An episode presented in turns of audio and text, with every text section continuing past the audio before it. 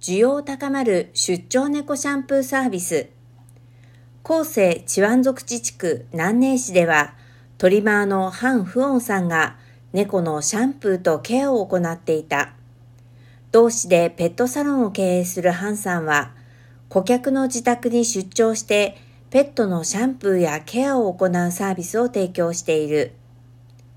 ハンさんは家の中で飼われている猫は外出などに対して臆病で敏感な上、その飼い主の多くも自宅でのケアサービスを求めていることに気づき、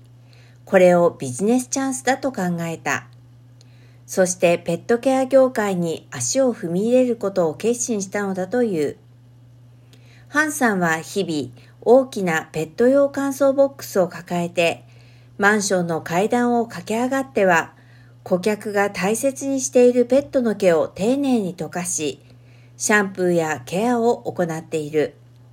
ハンさんはこれまでのような店でのペットのケアに比べて、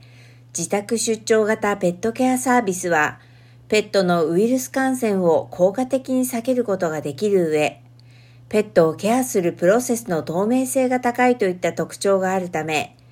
飼い主は安心してケアサービスを受けることができると指摘する。現在、ハンさんはチームを立ち上げ、SNS プラットフォームを活用して集客を行い、